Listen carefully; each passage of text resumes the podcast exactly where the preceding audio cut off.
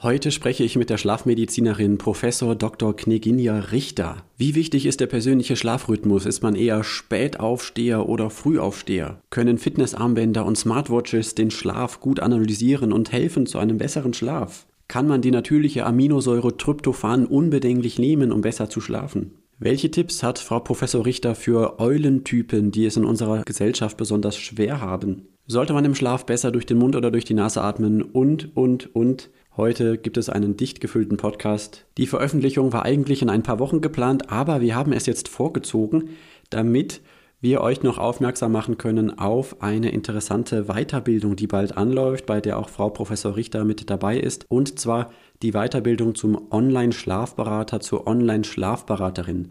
Am Ende wird Frau Professor Richter kurz darauf eingehen. Ich persönlich habe mich auch angemeldet. Vielleicht ist es für den einen oder anderen äh, interessant.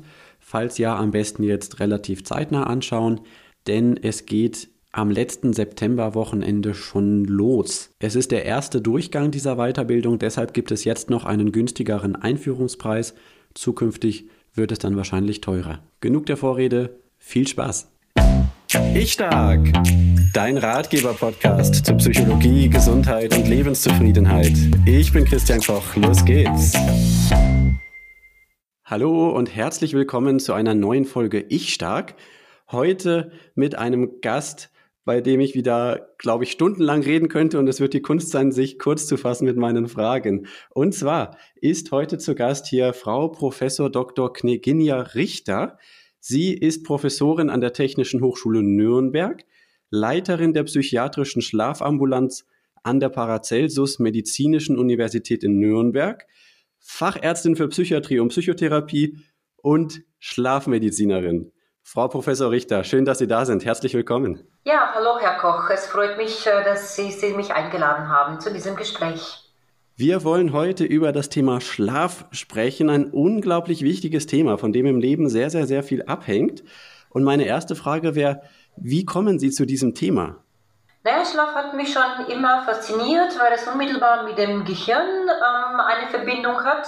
Das Schlafzentrum befindet sich nämlich in dem menschlichen Körper genau im Gehirn. Und das Gehirn war schon immer für mich ein großes Rätsel. Und deshalb hat es mich interessiert, als eine gute und Langschläferin, äh, welche Geheimnisse stecken hinter dem Schlaf. Sie sind Langschläferin? Ja, Toll. Da wollen wir gleich auf jeden Fall noch drüber sprechen. Es gibt ja verschiedene Schlaftypen. Ich frage mich nämlich immer noch, welcher Typ ich eigentlich bin. Sie wollen also dieses Rätsel enträtseln, dieses das Gehirn, das, der, der Schlaf. Und das heißt, Sie machen ja auch Forschungsarbeit, denke ich mir, als Professorin. Genau. Woran, woran forschen Sie? Wie sieht das aus? Ähm, also wir machen viel Forschung mit meinen Kolleginnen und Kollegen. Ich habe ein Team an der Schlafambulanz mm, und ich habe ein Team auch an der Technischen Hochschule. Ähm, wir forschen den Einfluss von Neurostimulation auf den Schlaf. Wir forschen, inwiefern man auch den Schlaf mit dem Fitness-Tracker messen kann. Wir forschen, was bei Schlafstörungen helfen kann. Da fokussiert sich eigentlich unsere Forschung meistens auf die nicht-medikamentöse Therapie wie kognitive Verhaltenstherapie für Insomnie und darüber hinaus beschäftigen wir uns auch mit spezialisierten Methoden wie zum Beispiel Biofeedback oder Neurofeedback. Also alles rund um den Schlaf. Super spannend. Das heißt, wer jetzt als erstes äh, Pillen nehmen möchte, um seinen Schlaf zu verbessern, der ist bei Ihnen noch nicht an der richtigen Adresse, weil Sie sagen, erst einmal schauen, was kann man mit der kognitiven Verhaltenstherapie alles erreichen. Und im Notfall, wenn es gar nicht anders geht, dann kann man auch Medikamente nehmen. Aber das ist nicht der Schwerpunkt bei Ihnen.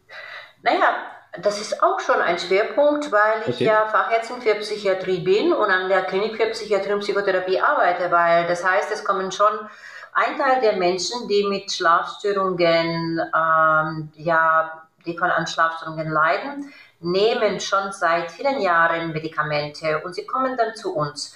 Da hieß es, ihre Medikamente weiternehmen und zusätzlich kognitive Verhaltenstherapie für Insomnie machen. Ah. Aber bei den Menschen, die noch nie im Leben Medikamente zum Schlafen genommen hatten, bei denen fangen wir immer mit nicht-medikamentöser Behandlung.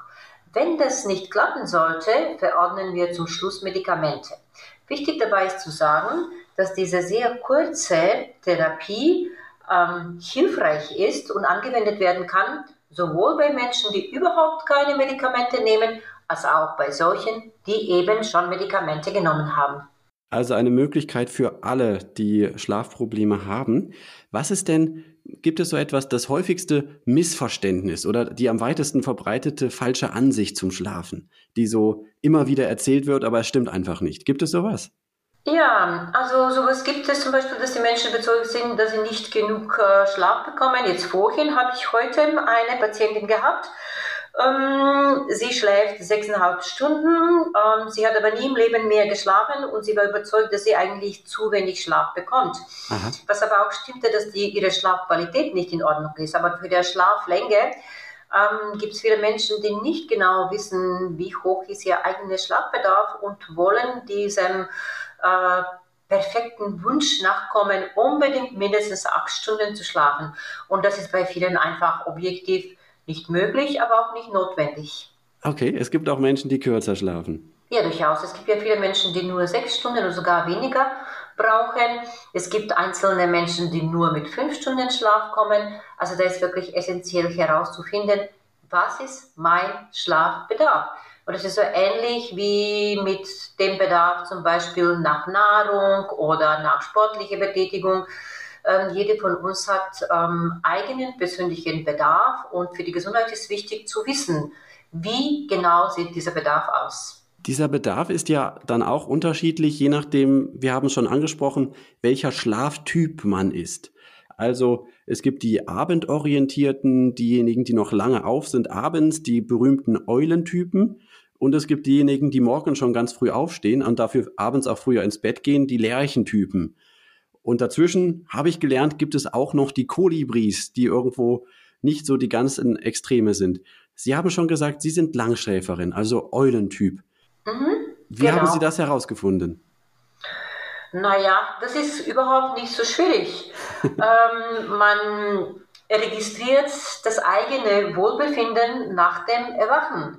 Und dann kann man feststellen, wie fühle ich mich, wenn ich um 5 Uhr den Wecker gestellt habe, wie fühle ich mich, wenn ich um 6 Uhr den Wecker gestellt habe oder wie fühle ich mich, wenn ich ausgeschlafen bin. Und von daher ist es eindeutig, dass mein Wohlbefinden dann am besten ist, wenn ich wirklich ausgeschlafen bin, am Wochenende oder im Urlaub. Und ähm, es gibt natürlich aber Menschen, die einen inneren Wecker haben, also wirklich einen inneren programmierten Wecker, Aha. dass sie täglich pünktlich um 6 oder um 7 Uhr wach werden und das ist ihre eigene Zeit und sie fühlen sich dann hellwach und es kommt nicht in Frage, dass sie danach nochmal nachschlafen. Und deshalb ist es nochmal hier wichtig die Betonung, es ist wirklich individuell unterschiedlich. Sehr interessant. Ich für mich frage mich immer noch, was ist eigentlich mein Schlaftyp? Die letzten Wochen oder sogar schon ein paar Monate versuche ich einfach mal ganz offenes auszuprobieren. Und ich habe auch ganz gute Erfahrungen gemacht, wenn ich etwas später als sonst ins Bett gehe, so zwischen elf und zwölf und dann bis acht oder manchmal auch bis neun Uhr sogar manchmal schlafe. Aber ich habe auch schon in meinem Leben Zeiten gehabt, da bin ich um sechs Uhr aufgestanden oder um halb sechs. Und an diesen Zeiten war ich eigentlich besonders fröhlich, wenn ich aufgestanden bin und besonders äh, energievoll heißt das dann, dann bin ich vielleicht doch eher der Frühtyp und äh, schlafe jetzt gerade ganz umsonst so spät? Das sind ja jetzt zwei verschiedene Themen, die Sie erwähnen, sind beide sehr wichtig. Und zwar, das eine ist der angeborene Chronotypus. Der angeborene Chronotypus ist genetisch bedingt. Das heißt, es ist genetisch bedingt, ob man ähm, spätorientierte oder abendorientierte ist oder ob man äh, morgen aktiver Mensch ist. Das ist also genetisch angeboren. Mhm. Das zweite Thema, das Sie erwähnt haben, es gab ja auch Zeiten, wo Sie ganz früh aufgestanden sind und wo Sie sich voll gut gefühlt hatten. Dieses zweite Thema hat dann wenig mit dem Chronotypus zu tun, sondern auch mit der Motivation. Mhm. Wir alle wissen, wenn wir Aufgaben im Leben haben oder Zeiten im Leben haben, wenn wir uns mit irgendwas beschäftigen, heißt das privat oder Urlaub oder geschäftlich, das uns wirklich sehr, sehr motiviert, dann stehen wir auch sehr gerne frühmorgens auf, auch mit guter Stimmung und gehen mit vollem Elan an die Sache dran. Also das egal, stimmt. ob es Arbeit oder Urlaub ist. Das heißt, es sind zwei Sachen, die miteinander nicht verbunden sind Und natürlich ist es schön, wenn man für alles voll motiviert ist und da steht man früh auf und da ist man voller Energie und man macht diese Sache mit vollem Elan. Also es ist auch sehr, sehr schöne Sache, muss aber nicht unbedingt bedeuten, dass man dann früh aktiver Mensch ist. Hm, diese grundlegende Orientierung kann man am besten feststellen, indem man sieht, wann ist meine Leistungsfähigkeit am höchsten. Also wenn ich jetzt einen Job habe, bei dem ich morgens um 7.30 Uhr zum Beispiel Konferenzen oder Frühbesprechung habe. Mhm. Wenn ich ja frühorientierter Typ bin und merke, ich bin dann um 7.30 Uhr also voll mit Energie, ich spreche ähm, viel mehr als die andere, ich bin in der Lage, diese Konferenzen zu moderieren und so weiter. Ne? Und das macht mir Spaß dann geht. Aber im Gegenzug dazu bin ich am Abend dann schon früh müde, ne? bin ich nicht so energetisch und dann noch später am Abend tanzen zu gehen. Das spricht schon auch dafür, dass ich dann morgenorientierter Mensch bin. Im Gegenteil dazu, wenn meine Leistungsaktivität ähm, oder wenn, wenn meine optimale Leistungsfähigkeit eher später stattfinden, vielleicht vormittags 10 Uhr, 11 Uhr, ja, und ich aber am Abend keine Probleme habe, spät aufzubleiben, fühle mich dann auch am Abend aktiv, dann habe ich eher Tendenz zu einer Abendaktivität. Also es ist wichtig, wann meine optimale Leistungsfähigkeit stattfindet und zwar bezogen auf die kognitive Leistungsfähigkeit und natürlich bezogen auf die motorische Leistungsfähigkeit. Das würde bedeuten dann sportliche Beschäftigung. Welcher Schläfertyp man ist, das hat ja auch einen Einfluss auf noch mehr Dinge im Leben, sogar auch auf die Gesundheit. Ich habe unter anderem ein Buch gelesen, auch in der Vorbereitung äh, von Pepe Peschel. Darin sind sie auch interviewt worden. Ja. Meine innere Uhr, Arbeits- und Biorhythmus endlich in Einklang bringen. Das Buch ist im Humboldt Verlag erschienen. Ganz kurze Anmerkung für die Hörer. Deswegen kann man das auch bei mir im Online-Shop kaufen und damit den Podcast unterstützen. Interessantes Buch. Ich möchte einmal ein Zitat daraus vorlesen, wo Sie im Grunde sagen, dass die Lerchentypen eigentlich gesünder sind. Ich lese mal kurz vor. Bislang zeigen uns wissenschaftliche Studien, dass abendorientierte Menschen tendenziell eher ungesünder leben. Sie rauchen öfter als tagorientierte, trinken mehr Kaffee oder Alkohol und haben mehr Stimmungsschwankungen, sind also emotional eher instabil. Sie leiden häufiger unter Depressionen und wechseln auch öfter den Partner. Und dann geht es um die Lerchentypen, die Frühaufsteher, da ist es genau andersherum. Ist man dann benachteiligt als Eulentyp? Nein, eigentlich nicht. Und generell kann man jetzt auch nicht sagen, die Morgentypen sind gesünder als die Abendtypen, weil Gesundheit hat auch eine subjektive und objektive Kategorie. Ne? Viele Menschen, die ja. objektiv gesund sind und haben normalen Blutdruck und so weiter, fühlen sich aber subjektiv krank und umgekehrt. Deshalb kann man das nicht so generalisieren, indem man sagt, die morgenorientierte Menschen sind gesünder. Was man aber sagen kann, ist, dass die meistens die morgenorientierten Menschen gesunder leben. Aha. Also gesundere Lebensgewohnheiten haben. Ne? Uh, aber nochmal, nicht, dass sie gesunder sind. Aber sie haben nur gesundere Lebensgewohnheiten. Mhm. Und ähm, das ist so, genau wie Sie dargestellt haben, diese Erkenntnisse basieren auf die Befragungen der Menschen. Ja? Also das heißt, die Kenntnisse sind entstanden aufgrund von psychometrischen Befragungen. Man stellt vielen Menschen vielen Fragen und die Menschen beantworten und dann man sammelt diese Antworten, Fragen, man kommt dann auch zu einem Schluss. Und diese Befragungen zeigen wirklich, dass die abendorientierten Menschen eher ein höheres Risiko haben, äh, Depression zu bekommen als die morgenorientierten Menschen. Das ist jetzt aber auch nicht so schwer zu verstehen, weil das hängt auch mit dem Licht zusammen. Ja? Mhm. Also wenn man nachts aktiv ist und eher tagsüber vielleicht schläft, dann äh, befindet man sich in sozusagen einem Vampirzustand. Das heißt, man bekommt tagsüber nicht ausreichende Beleuchtung, also nicht ausreichend Tageslicht und Mangel an Tageslicht wirkt schon depressiv. Ne? Also das ja. ist die eine Erklärung für Neigung zur Depression bei den abendorientierten Menschen. Ähm, das zweite ist, in der Tat, diese Nachtaktivität ist verbunden mit häufig, häufiger mit Alkohol trinken, mit Rauchen und so weiter. Aber hierzu kommen wir noch nicht jetzt in den Bereich, wo wir sagen können, die abendorientierten Menschen sind häufiger alkoholkrank. Also das definitiv nicht. Okay. Sondern die neigen dazu, eher vielleicht häufiger Alkohol zu konsumieren als die morgenorientierten Menschen. Verstehen Sie? Ja. Also es geht ja um die Lebensgewohnheiten und was man auch bei den Studierenden ähm, auch äh, herausgefunden hatte, dass die Studierenden, die eher abendorientiert sind, häufiger Studiengänge ähm, aufnehmen oder besuchen, die mit Kreativität verbunden sind. Ach. Also Kunst, Musik ne, ähm, und so weiter, Kunstgeschichte. Und während die frühorientierten Typen eher die rationale, logisch denkende Studiengänge wählen, wie zum Beispiel Medizin, Mathematik, äh, Maschinenbau und so weiter. Und das bedeutet, es ist schon eine bestimmte ja, Korrelation oder Assoziation, ja, die man dann feststellen könnte bei bestimmten Chronotypen. Interessant. Ich denke gerade an den berühmten Künstler, der morgens immer so lange schläft. Das passt ja da ganz gut dazu. Mhm. Kann es denn auch eine Rolle spielen? In unserer Gesellschaft haben es doch Langschläfer eigentlich eher schwer. Also die Schule fängt meistens morgens schon früh an um 8 Uhr, da muss man ja vorher schon hingefahren sein. An vielen Arbeitsstellen geht es auch schon früh los. Kann das auch damit zusammenhängen, dass einfach Morgentypen können in unserer Gesellschaft besser ihren natürlichen Rhythmus leben und Abendtypen haben es schwerer? Absolut. Die Morgentypen, für die Morgentypen ist auch der äh, Tagesrhythmus unserer Gesellschaft viel besser ähm, geeignet. Das ja. muss man schon sagen. Die gute Nachricht ist aber, dass die meisten Menschen zu den Zwischentypen gehören. Also eine 20 Prozent der Menschheit ähm, hat einen extremen Früh- oder einen extremen ähm, Abendtyp oder eine extreme Früh- und Abendorientierung. Aber das ist schon richtig, was Sie gesagt haben. Für die abendorientierten Menschen sind viel besser geeignet die Jobs, die auch mit flexibler Arbeitszeit verbunden sind, wo man auch später anfangen kann und dann vielleicht auch später arbeiten kann. Das ist für diese Menschen, für ihre optimale Leistungsfähigkeit definitiv besser.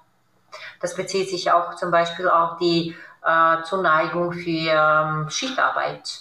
Da wissen wir auch, dass die abendorientierten Menschen viel besser klarkommen mit der Nachtschicht um, im Vergleich zu den frühorientierten Menschen. Interessant, das hätte ich jetzt gar nicht gedacht, weil Sie auch sagen, die Morgentypen, die können ganz gut einen Mittagsschlaf machen und die Abendtypen, die tun sich damit meistens schwerer. Die sind dann oft danach nicht erholt, sondern noch müder.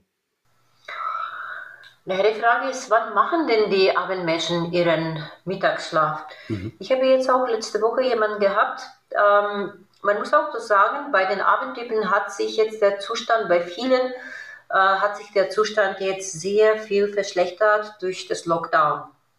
Und deshalb ah. kommen jetzt vermehrt in der Ambulanz jüngere Menschen, die schon sowieso von der Natur her spät orientiert sind, die aber im Zuge des Lockdowns den Rhythmus völlig dann verloren hatte oder sich dem eigenen Rhythmus sozusagen gegeben hatten und die deshalb jetzt den Zustand erreicht haben, dass sie wirklich tagsüber schlafen, also teilweise, dass sie morgens um 3 Uhr schlafen gehen Ui. und dann auch bis 14 Uhr nachmittags schlafen.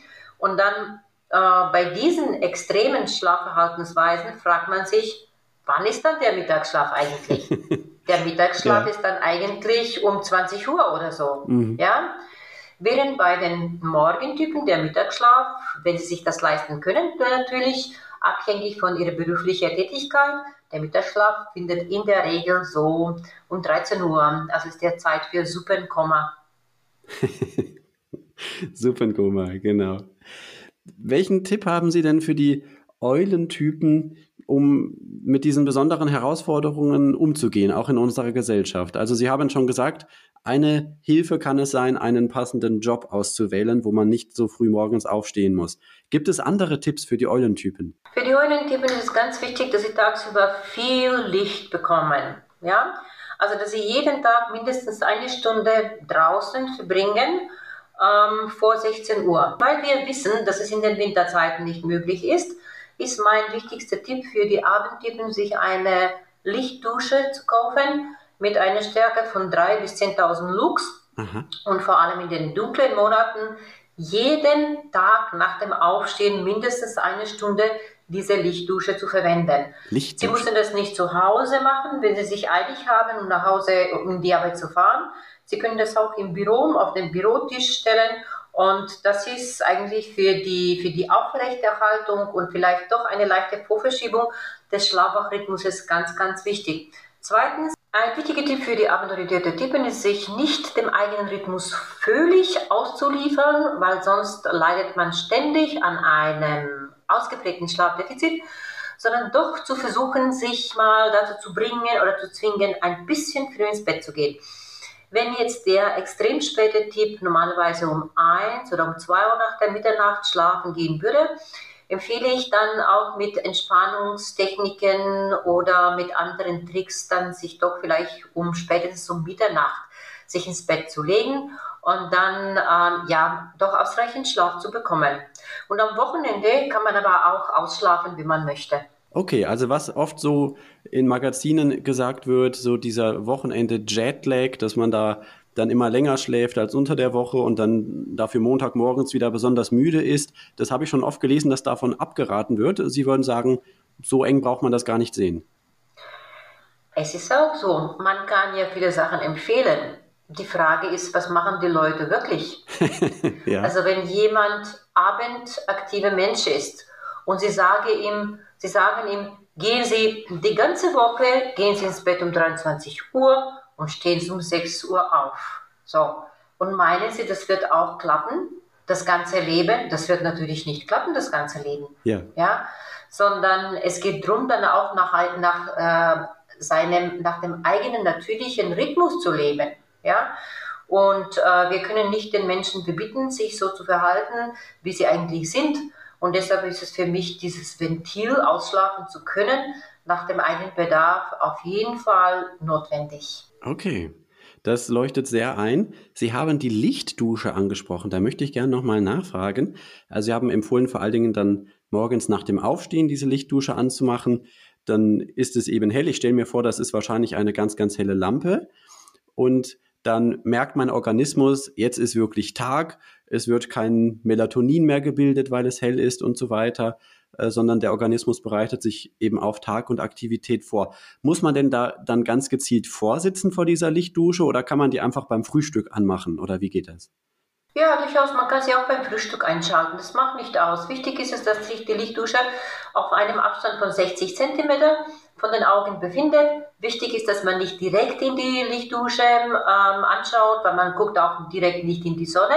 Ja. Und ähm, das Licht kommt auch von der Seite in die Augen rein. Dann ähm, fährt, fahren diese Lichtimpulse durch die Nervenbahnen direkt zu der Zirbeldrüse, zu der Epiphyse und regen dort die Freisetzung von Melatonin. Aber am besten für mindestens dreiviertel Stunde nochmal auf einen Abstand von 60 cm, ruhig auch beim Frühstücken die Lampe hinstellen oder auf dem Schreibtisch im Büro. Okay, dann kann man es ja doch ganz gut integrieren in den Alltag. Genau. Sie sagen auch, wenn jetzt zwei Menschen sich zusammenfinden als Paar, mhm. eine Lerche, eine Eule, dann wird es schwierig, weil einer möchte früh ins Bett und einer möchte lange aufbleiben. Und da wird oft beobachtet, dass es dort Partnerschaftsprobleme gibt. Das interessiert natürlich mich als Paarberater jetzt besonders. Ähm, ist das so und, und was kann man denn da machen? Okay, also da die Frage nach Beziehung kann man auch ähm, nicht so pauschalisiert beantworten, ja, weil ja. diesbezüglich gibt es ja auch verschiedenste Kombinationen auf dieser Welt und es ist auch okay so. Erstmal, wenn sich die Eule und Lerche treffen, geht es darum, wo treffen sie sich eigentlich. Die Eule trifft wahrscheinlich die Menschen eher beim Abend, beim Weggehen, im Disco, auf Partys oder was weiß ich. Und da sind keine ne? Also Lerchen. auf jeden Fall in ja. den abendlichen Stunden, wo die Lerche schon im Bett liegt. Mhm. Ja? Aber ich kenne durchaus Paare, die sich auch morgens beim Bäcker kennengelernt haben. Das ist keine Seltenheit. Beim Bäcker? Die haben sich morgens beim Bäcker ganz früh ne, bei Brötchen kaufen getroffen und da waren die beide frisch, ne, haben sich kennengelernt und daraus ist schon eine Partnerschaft geworden. Das heißt, Lustig. Genau, es geht ja um, äh, ja um den Ort des Treffens. Gut, das ist die eine Sache. Natürlich treffen sich viele Menschen auch online, aber da stellt sich auch die Frage, die wer ist ähm, also online unterwegs auch spät nach der Mitternacht und wer ist online unterwegs ähm, auch in den frühmorgendlichen Stunden. Ja. Da sieht man auch schon die Unterschiede. Dann, ähm, wenn die schon zusammen sind, die Eule und die Lerche, für manche Paare ist es sogar angenehm, weil es gibt ja durchaus Paare, die es bevorzugen, sich nicht so häufig zu sehen. und äh, wo jede, sagen wir, auf eigene Aktivitäten vielleicht ausgerichtet ist, die individuelle Wünsche werden gepflegt und dann ist man trotzdem zusammen. Also für solche Paare ist diese Kombination okay. Wenn jetzt aber in der Partnerschaft äh, die beiden Partner sich wünschen, viel Zeit miteinander intensiv zu verbringen, dann wird das schon natürlich Problem. Weil das sind völlig unterschiedliche Gewohnheiten. Ja? Mhm. Also wenn die Lerche um 22 Uhr ins Bett geht, dann ist die Eule eigentlich auf dem höchsten Aktivitätsniveau. Ja? Und ähm, umgekehrt, morgens ist die Lerche wach, also sie will schon was machen, Frühstück vorbereiten und so weiter. Und die Eule will ja am Wochenende ausschlafen und will vielleicht weggehen oder ihre Aktivitäten erst ab Mittag machen. Und das kann schon für Konflikte sorgen, natürlich. Genau. Also es geht wirklich um diese äh, Diskrepanz zwischen den Chronotypen und auch den Unterschied in der ja, Aktivitätsneigung der beiden, der beiden Partner oder Partnerinnen. Okay, ich darf vielleicht aus der Perspektive der Paarberatung noch ein bisschen Entspannung ergänzen. Es ist auch gut für Paare, wenn jeder auch sein eigenes Leben hat. Es gibt etwas Gemeinsames und es gibt etwas, was jeder für sich hat. Das ist eigentlich noch besser, denn es gibt auch ein zu viel an Nähe, an denen auch manche Partnerschaft manchmal auch zerbrechen kann. Also kann man da entspannt sein. Okay, wie ist denn das mit der Schlafposition? Ich habe jetzt gerade vor kurzem gesehen, es gibt wieder ein neues Video bei YouTube von den von Liebscher und Bracht, die sich die Schmerzspezialisten nennen und die haben schon vor Jahren Millionen von Menschen, äh, Millionen von Aufrufe gehabt mit ihren Videos, wo sie sagen, man soll auf keinen Fall auf der Seite schlafen, denn es ist die gleiche Haltung wie tagsüber äh, beim Sitzen und dann verkürzen manche Muskeln ähm, und viele andere habe ich auch gesehen, sagen, das stimmt eigentlich nicht. Es gibt keine Studien, die Liebscher und Bracht dort äh, für ihre Idee argumentieren können. Wie sagen Sie das als Schlafmedizinerin? Ähm, gibt es so etwas wie eine gute, eine ideale Schlafposition oder ist das gar nicht so wichtig? Ja, also da kommen wir jetzt in den Bereich Körperhaltung eigentlich und Gesundheit. Ähm, ich bin aber Psychiaterin, ne? ich bin ja. eher für ähm, den Bereich vom Nacken nach oben spezialisiert, aber trotzdem kann ich etwas dazu sagen. Ähm, wenn wir von der Haltung sprechen, weiß doch jeder, dass für die, für die Knochen, für die Haltung ganz wichtig ist, eine abwechselnde Körperhaltung zu haben, auch tagsüber, wenn man wach ist. Man soll nicht den ganzen Tag nur sitzen, man soll nicht den ganzen Tag nur stehen, ja. ja? Man soll natürlich nicht den ganzen Tag nur liegen, sondern man soll, der Körper soll eine abwechselnde Haltung den ganzen Tag haben, um, ja, sagen wir, nicht zu verkrümmern. Und das gilt auch für den Schlaf. Also es ist nicht gut, nur auf der linken Seite zu schlafen. Mhm. Ja? Ähm, etwas schlimmer ist dann, schlimmerer ist noch nur auf der rechten Seite zu schlafen. Also hier ist es auch gut, die Körperlage zu wechseln. Aber das ist beim Schlaf, es ist solche Sache, wir können das nicht kontrollieren. Also ich kann mir jetzt nicht sagen, ha, heute Nacht schlafe ich zwei Stunden auf der rechten Seite, dann stelle ich mir den Wecker, dann schlafe ich zwei Stunden auf der linken Seite, dann stelle ich mir den Wecker und dann und so weiter. Das ist nicht ähm, Genau. Also das heißt, ähm, eine wechselnde Körperlage ist gut äh, und das zeigt der Körper selber. Was wir aber auch wissen, dass ähm, die beste, die optimale Schlafposition ist eigentlich Schlafen am Rücken und zwar mit einem ganz guten Kissen, der dafür sorgt, dass der Nacken entspannt liegt und das ist übrigens auch äh, gegen Falten sehr, sehr gut. Ja? Gegen Falten? Also das weiß man schon, dass es für die Falten, Gesichtsfalten nicht so gut aussieht, wenn man ständig auf eine Seite schläft, weil dann hängt natürlich das Gesicht auf dieser Seite. Das ist ja logisch. Ah. Also eine abwechselnde Position ähm, ist ganz, ganz wichtig und es ist wirklich nicht gut, dass man nur in eine Position schläft. Es sieht aber anders aus, wenn man total übermüdet ist. Wenn man total übermüdet ist und daher schläft man dann, man, man sagt, man, er schläft oder sie schläft wie die Tonne. Man verbringt die ganze Nacht auf einer Seite, ganz einfach, weil der Körper dann übermüdet ist. Das ist ja aber auch okay. Okay, und aber normalerweise passiert es, glaube ich, ganz automatisch, dass man sich im Schlaf auch unbewusst umdreht, oder? Ja, bei jedem kommt es in dem Schlaf alle 90 Minuten zu der kurzen Wachepisode, also bei jedem von uns. Mhm. Der gute Schläfer merkt das nicht und dreht sich um. Und der schlechte Schläfer merkt, dass er wach ist und dann wird er sich, also er wird dann wach sein ne? und dann vielleicht ändert er seine Körperposition aber das kommt, die Änderung der Körperlage kommt üblicherweise alle 90 Minuten vor. Sie haben gesagt, Sie erforschen, wie man Fitness-Tracker auch verwenden kann, um den Schlaf auszuwerten. Geht das gut und kann man damit auch, also mit so einem Fitnessarmband, kann man damit auch den eigenen Schlaf sogar verbessern? Geht das? Und wenn ja, wie? Also die Fitnesstracker finde ich, sind sehr eine sehr gute, gute Entdeckung, sehr kluge Entdeckung und ähm, sehr nützliche Entdeckung. Ähm, das Problem ist aber, sie sind noch nicht ausgereift, mhm. um für die medizinische Zwecke verwendet zu können. Zu ungenau? Äh, bitte? Zu ungenau? Die sind zu ungenau, die sind zu unterschiedlich. Also wir mhm. haben die Fitnesstracker aus verschiedenen Herstellern getestet. Die möchte jetzt, also ich muss, also ich kann auch ruhig den Namen erwähnen, aber das sind die üblichen halt, ne, die ja. die Fitnesstracker herstellen. Und dann äh, gibt es bei jedem Fitnesstracker unterschiedliche Ergebnisse bei den einen selben Menschen. Mhm. Und das spricht dafür, dass es unklar ist, was der Fitnesstracker bei einem Hersteller registriert. Ja? Meistens registrieren die Fitnesstracker nur die Bewegung der Hand und auch die Herzrate. Und dann bei manchen Fitness-Tracker registriert, äh, wird nur die Handbewegung registriert und das ist ja ganz einfaches Algorithmus. Wenn die Hand sich nicht bewegt, dann sagt der Fitness-Tracker, du hast Tiefschlaf oder du hast Traumschlaf. Wenn sich die Hand bewegt in der Nacht, sagt der Fitness-Tracker, das ist ein oberflächiger Schlaf. Mhm. Und dann bekommt man Prozente. Ja? Und äh, es kommen zum Beispiel, ich habe mal auch das getestet, 60% Tiefschlaf hat mir mein Fitnessträger gemeldet. Das gibt es aber gar nicht, ne? weil die normale Menge an Tiefschlaf ist eigentlich, liegt bei den Menschen bei ungefähr 25 Okay. Und deshalb, es ist, das sieht gut aus. Wenn jetzt jemand zum Beispiel sieht, dass der Fitnessträger wirklich ständig, sagen wir, zu wenig Tiefschlaf zeigt, 5 bis 10 Prozent, ist das dann schon ein Anlass, sich dann untersuchen zu lassen. Also dafür ist es schon nützlich. Ne?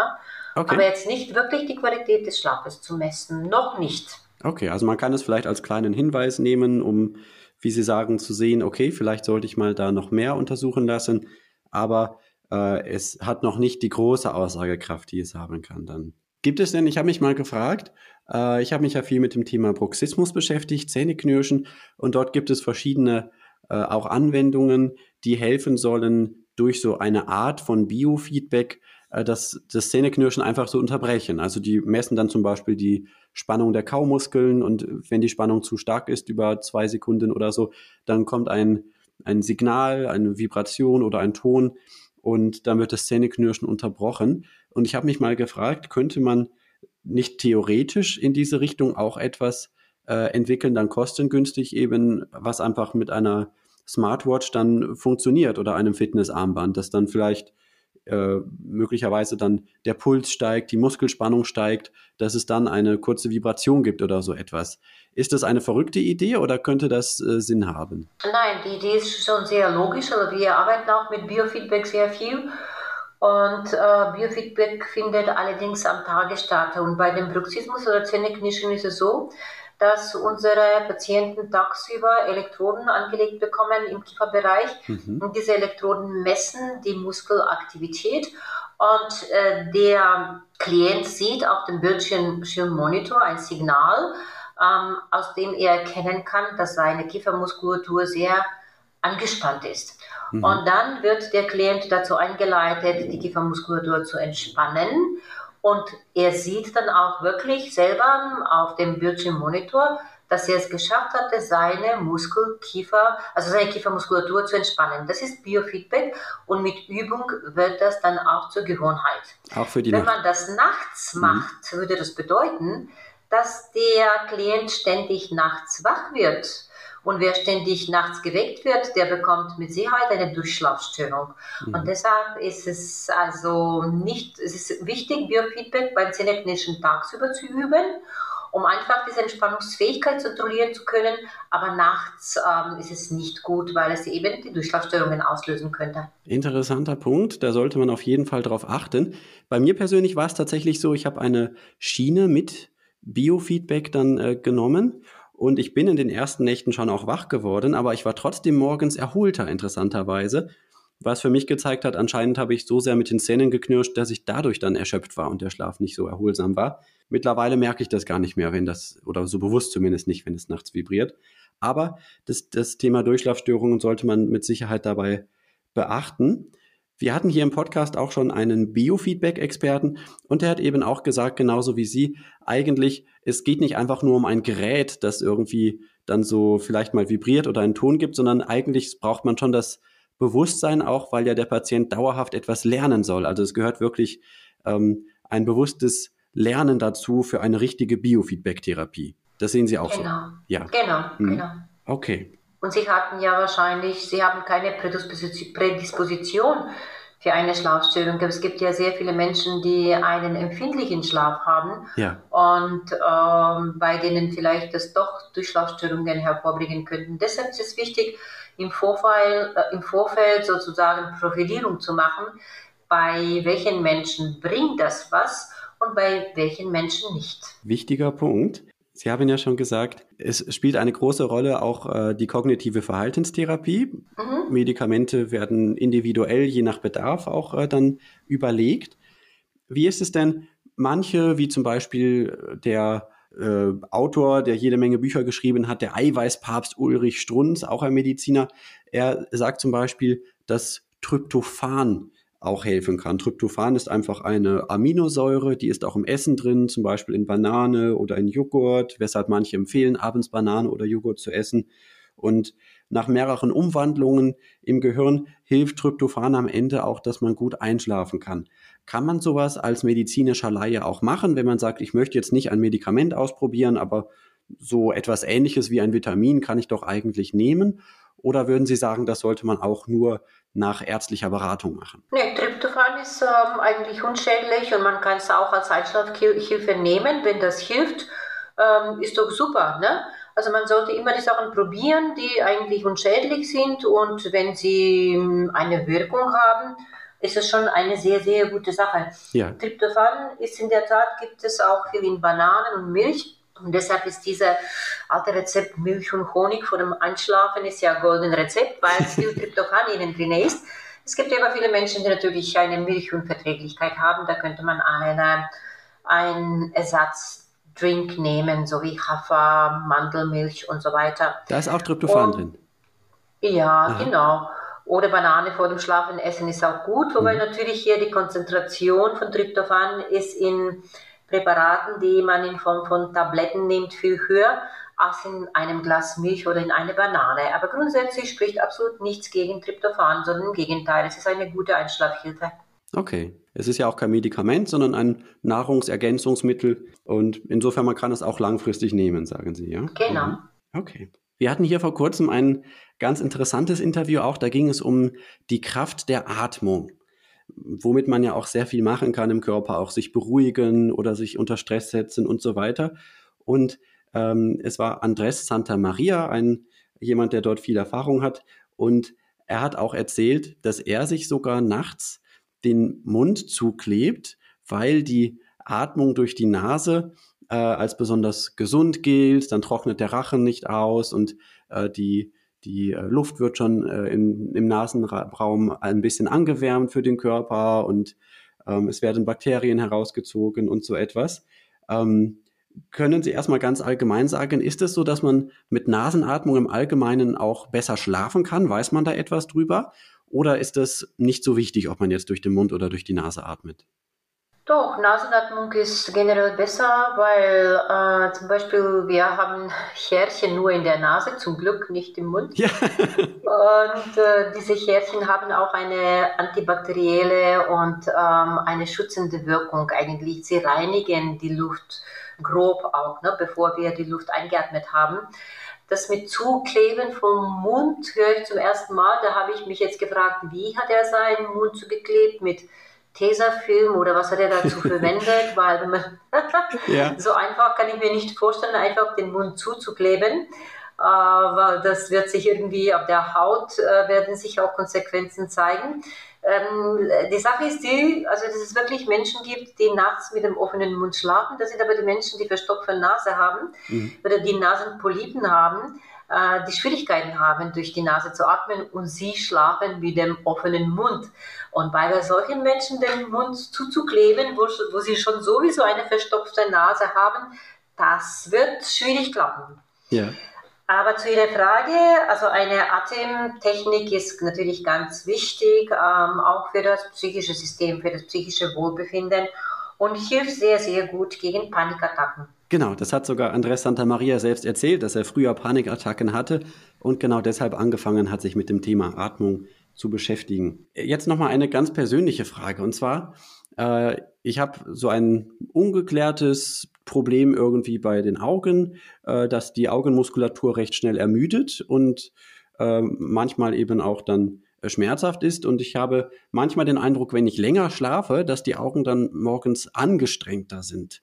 Und da habe ich mich gefragt, es gibt ja diese Traumphasen, REM-Phasen. Und REM ist ja die Abkürzung für Rapid Eye Movements, also schnelle Augenbewegungen, weil man da im Traum auch die Augen eben schnell bewegt. Kann das sein? Also gibt es da irgendwelche Erkrankungen oder Störungen in diese Richtung? Kann es das sein, dass ich mich da verausgabe in diesen Phasen mit meinen Augenmuskeln? Während des Traumschlafes äh, ja. bewegen sich die Augen viel schneller, als wenn wir wach sind, weil im Traumschlaf beobachten wir die eigenen Bilder im Traum. Ja? Also das ist wie ein inneres Kino vor den Augen. Mhm. Bloß dieses Kino ist nicht, als wenn Sie im Kino gehen vor der Leinwand oder zu Hause auf dem Fernseher, gucken, sondern diese Kino ist viel näher und von daher müssen sich die Augen viel, viel intensiver bewegen. Ähm, genauso die Arbeit der Neuronen, der Synapsen ist im Traum, im REM-Schlaf 20 Mal schneller, als wenn wir wach sind.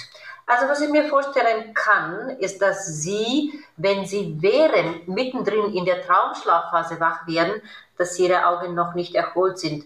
Wenn Sie aber ganz normal äh, wach werden nach dem Traumschlafphase, dann dürften Sie diese Beschwerden nicht haben. Und ich vermute mal, dass Sie das nicht jedes Mal haben, ne? sondern dass es nur an einzelnen äh, Tagen stattfindet. Richtig, ja, genau, genau. Ja, mhm. Genau. Okay, ah ja, das könnte ein Erklärungsansatz sein. Sie haben ja auch ein paar Jahre zurück, oder ich weiß nicht, ob es noch aktuell ist, aber auf jeden Fall ein paar Jahre zurück, haben Sie ja auch ähm, sich mit dem Thema Schlaf und psychischer Gesundheit in Flüchtlingsunterkünften beschäftigt, was ich auch ein interessantes Thema finde, weil ich selbst einfach ja fast fünf Jahre auch in diesem Bereich gearbeitet habe. Was haben Sie dort erfahren? Was haben Sie dort gesehen?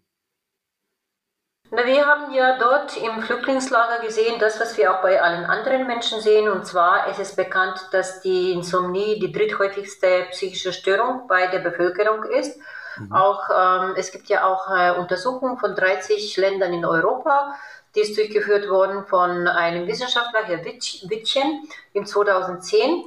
Ähm, aber auch die neueren Untersuchungen zeigen, dass äh, die häufigste psychische Störung bei der Bevölkerung in Europa ist ähm, Angststörung mit Panikattacken, die zweithäufigste ist Depression und die dritthäufigste Störung ist eine chronische Schlafstörung oder Insomnie. Und das hat sich auch bestätigt bei den Geflüchteten. Bei den geflüchteten Menschen kommt auch noch dazu, dass ihre Schlafstörungen bedingt sind äh, natürlich durch die Veränderung der Wohnlage, mhm. weil sie schlafen nicht mehr zu Hause, sondern die schlafen in einem Flüchtlingslager und vielleicht auch noch in Zimmer mit anderen unbekannten Menschen. Also es geht ja auch um die Umgebung. Dann ja. gibt es einen Teil von denen, ungefähr 30 Prozent, die in der Tat ja schwere Sachen oder Schicksalsschläge erlebt hatten, sei das wegen dem Krieges in der eigenen Heimat, sei das auf dem Fluchtweg, ne? zum Beispiel viele Kinder mhm. und Mütter, die haben ähm, schon auf dem Fluchtweg verschiedene traumatische, äh, traumatisierende Erfahrungen gemacht. Und bei solchen Geschichten wissen wir, dass man dann nachts auch von Albträumen geplagt wird und dass diese Albträume auch Durchschlafstörungen verursachen können. Und von daher haben wir einfach untersucht und bestätigt, dass die Schlafstörung auch bei dieser Bevölkerungsgruppe die dritthäufigste Schlafstörung war. Genau, und unsere Empfehlung, die daraus resultiert ist, auch bei den Geflüchteten, die effektive Kurzzeit-kognitive Verhaltenstherapie einzuführen. Das ist natürlich einfacher gesagt als gemacht, weil es hängt auch mit Sprache zusammen. Mhm. Aber das war die daraus folgende Empfehlung. Okay, ja, wir haben bei uns im Raum Rosenheim auch die Erfahrung gemacht, es ist gar nicht so leicht, gerade aufgrund der Sprache, auch wenn ein psychotherapeutischer Bedarf da ist, das äh, gut umzusetzen und Therapeuten zu finden, die sich das dann zutrauen, vielleicht auch mit Dolmetscher. Aber ich denke, nach und nach kommt dort mehr Sensibilisierung in diese Richtung. Bei Trauma ist ja auch noch ein Thema die Hypervigilanz, eine Überwachsamkeit, wenn man wirklich ein Trauma erlebt hat, dass man gar nicht so einschlafen möchte, um alle Anzeichen mitzubekommen, wenn wieder etwas Schlimmes passieren könnte. Das ist da vielleicht auch noch mal ein Punkt dazu. Genau. Wie ist das denn, äh, Frau Professor Richter? Ich habe jetzt schon oder Sie haben jetzt schon ein paar Mal so auch eben erwähnt, Sie sind ja die Leiterin der Schlafambulanz an der Paracelsus Medizinischen Universität in Nürnberg. Ähm, Schlafambulanz heißt das, wer jetzt im Raum Nürnberg wohnt und eben ein Problem hat mit dem Schlafen oder glaubt, er hat ein Problem mit dem Schlafen, kann der sich an Sie und Ihre Schlafambulanz wenden? Ja, durchaus. Auch äh, die alle Interessierte aus der Region, ähm, also die niedergelassenen Kollegen, Hausärzte und andere Fachärzte wissen Bescheid, dass es uns gibt. Wir arbeiten da sehr gut zusammen mit einem großen Netzwerk an niedergelassenen Kollegen. Und von daher, die Menschen, die Schlafstörungen haben, die gehen erstmal zum Hausarzt und der Hausarzt ähm, kann dann natürlich eine Überweisung geben und dann werden wir sie behandeln. Okay, also man braucht erst einmal eine Überweisung und dann geht es. Gibt es noch andere Angebote? Ich habe etwas auch gesehen von Online-Schlafberatung, aber ich glaube, das ist erst noch ein Projektmodell, richtig? Das ist noch ein Projektmodell, aber für eine begrenzte Zeit. Danach wird das auch offen für ähm, alle äh, Kunden sein. Okay. Es geht um eine Online-Beratungsplattform bei der sich die Klienten einfach einloggen bzw. erstmal registrieren sollen und dann einloggen und wenn Sie sich eingeloggt haben, bekommen Sie erstmal einige Fragebögen, die Sie automatisch ausfüllen, also am Handy oder am Rechner. Und diese Fragebögen nutzen dazu, um festzustellen, ob die Klienten wirklich Schlafstörungen haben oder ob sie zum Beispiel zusätzlich noch Depression oder was anderes haben. Mhm. Und diese Fragebögen werden dann aber angeschaut und kommentiert von einem äh, Schlafberater.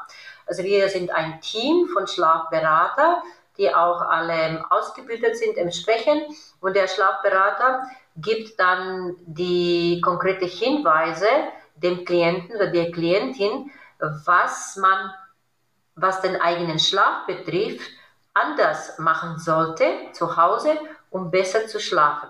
Ob das dann gelingt oder nicht, weiß äh, der Schlafberater dadurch, dass der Klient täglich Schlafprotokolle digital ausführt. Das heißt, es ist eine personalisierte, individuelle Beratung, aber die ist nicht automatisiert, sondern da ist wirklich ein ausgebildeter Schlafspezialist, der die Kunden berät. Und wie gesagt, wir haben noch eine kurze Laufzeit für ein Projekt und danach werden wir diese Beratung, Plattform jedem anbieten. Wann wird das ungefähr sein? Haben Sie da eine Idee? Also in einem Zeitraum zwischen sechs Monaten und einem Jahr. Okay, also wahrscheinlich im Laufe des Jahres 2022 irgendwann könnte es sein. Es gibt diese Online-Schlafberatung genau, für alle. Dann. Genau, ja. Okay, gut. Gibt es noch andere Projekte, andere Themen, auf die Sie aufmerksam machen möchten? Ach ja, wir haben schon sehr viele Projekte, ne? aber ich denke, das wird jetzt den Rahmen überspringen. Für, für mich ist wirklich momentan die Online-Beratungsplattform die wichtigste, weil es gibt ja so viel Anfrage, der Bedarf ist da und vor allem ähm, diese Beratung kann man auch nicht äh, nur dann verwenden, wenn die Menschen schon so schwere Schlafstörungen haben, ne, dass sie alles Mögliche probiert haben, mhm. sondern auch zur Vorbeugung von Schlafstörungen. Und das ist für mich ganz, ganz wichtiger Punkt. Ähm, wir bitten auch eine Weiterbildung zum Schlafberater. Und zwar, diese Weiterbildung ist äh, gedacht für die Menschen, die mit Klienten arbeiten im Bereich von Prävention, also Gesundheitsprävention allgemein. Das heißt, das sind Gesundheitscoaches und ähm, auch die Menschen, die im Rahmen der betrieblichen Gesundheitsförderung tätig sind. Das heißt, ein Online-Schlafberater kann ein Sozialpädagoge sein, ein Arzt, ein Psychologe, ein Ergotherapeut. Also der Beruf schon sollte oder, oder Pflege, Krankenpflegerin oder Krankenpfleger, der Beruf schon soll schon äh, Bezug haben zum Gesundheit. Und dann kann man unsere Weiterbildung besuchen, dann auch ein Zertifikat bekommen für einen Online-Schlafberater und dann ist man selber in der Lage, die Beratung in eigene Praxis oder in eigene Einrichtung ähm, anzubieten. Und diese Informationen sind auch zu finden auf der Webseite der Online-Schlafberatung. Die, der Technischen Hochschule Nürnberg. Genau, die werde ich auf jeden Fall unten drunter verlinken, genauso wie andere erwähnte Institutionen. Alles unten in der Podcast-Beschreibung. Da findet ihr das, liebe Hörerinnen und Hörer. Das wäre super. Ich selbst habe mich übrigens angemeldet für die Fortbildung. Ich freue mich schon oh, drauf. Ah, sehr gut. Okay. Ja, genau. Schön. gut. Okay. Gibt es noch ein Schlussstatement? Etwas, was Sie den Menschen mitgeben möchten zum Thema Schlaf? Ja, also ähm, achten Sie auf den guten Schlaf. Der ist ja für Gedächtnis, für Emotionen, für das ganze Leben, für die Gesundheit und für Wohlbefinden ganz, ganz wichtig. Vielen Dank für das Interview und die vielen, vielen Informationen, Frau Professor Richter. Alles Gute. Gerne geschehen, danke Ihnen auch. Tschüss.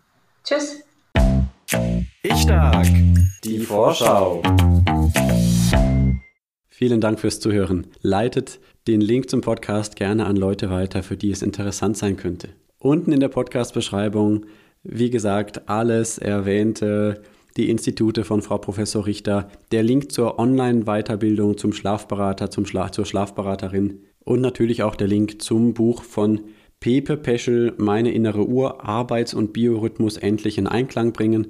Da sind auch nochmal einige interessante Punkte drin. Ich hatte früher schon mal ein Interview mit Pepe Peschel zum Thema innere Uhr angekündigt. Dieses Interview kann zurzeit leider nicht stattfinden. Umso schöner, dass ich jetzt heute mit Frau Professor Richter sprechen konnte, mit der auch ein Interview in das Buch eingeflossen ist. Falls es jemand kaufen möchte, gerne bei mir. Wie gesagt, unten drunter der Link zum Shop und Ansonsten gern über die Affiliate-Links gehen zu Thalia oder zu Amazon. Dann bekomme ich auch eine kleine Werbeprovision und kann den Podcast weiter betreiben. Ganz kurzer Hinweis auch nochmal auf mein Angebot von Online-Stressmanagement-Kursen. Auch das Thema Umgang mit Stress ist für gesunden Schlaf ganz relevant. Ganz konkret hatte ich auch schon eine Teilnehmerin am Telefon, die genau deshalb teilnehmen möchte, um durch Stressreduktion endlich besser zu schlafen. Der Kurs ist zertifiziert, es gibt einen Krankenkassenzuschuss und ich biete auch noch einen kostenfreien Bonustermin für Zähneknirscher und Zähnepresse an. Link unten in der Beschreibung. Der Kurs wird Donnerstagabend stattfinden. Wenn ich genug Teilnehmer finde, können wir einen zusätzlichen Kurs am Montagabend veranstalten. Das ist gerade noch in Klärung. In den nächsten zwei Wochen, ich glaube schon tausendmal angekündigt mittlerweile, aber jetzt kommt es dann endlich, werden die beiden Interviewteile kommen mit der Kultur- und Geschlechterwissenschaftlerin Enya Voskamp. Geschlechterrolle und Persönlichkeitsstärke, das ist die Überschrift dafür. Auch interessant, könnt ihr euch darauf freuen. Falls das Thema für euch nicht so relevant ist, danach geht es hier wieder weiter mit anderen Themen rund um Gesundheit, Psychologie und Lebenszufriedenheit. Es wird auf jeden Fall auch noch weitere Folgen geben zum Thema Schlaf, wo auch noch manches Basiswissen auch nochmal erläutert wird und so weiter. Schön, dass du dabei bist. Ich freue mich über jede Hörerin, jeden Hörer. Freue mich auch über jede Rückmeldung übrigens. Das äh, ist immer sehr, sehr wertvoll, um auch den Podcast wirklich so zu gestalten, dass er für euch auf die richtige Weise die richtigen Themen behandelt. Ich rede schon wieder viel zu lange. Schluss jetzt. Ich wünsche euch eine gute Zeit. Wir hören uns gerne bei den nächsten Podcasts. Ciao, ciao.